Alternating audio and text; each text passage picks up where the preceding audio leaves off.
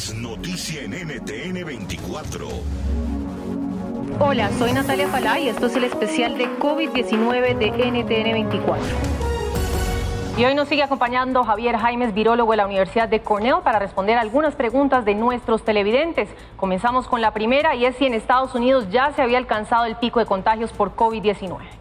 Realmente en algunos estados sí hemos visto que ya está empezando a alcanzarse el pico y en algunos que ya empieza reducir, pero también tenemos que tener en cuenta que estamos entrando a una nueva estación y esta nueva estación va a traer un cambio en toda la dinámica del virus y es posible que durante los próximos meses veamos una reducción en el número de casos y por lo tanto digamos eh, las medidas vayan a relajarse un poco más, pero esto no quiere decir que de nuevo cuando entremos a los meses fríos y empecemos de nuevo el otoño no, no puede empezar otra vez a aparecer nuevos casos y a subir otra vez el pico eh, a una digamos a una nueva onda de infección.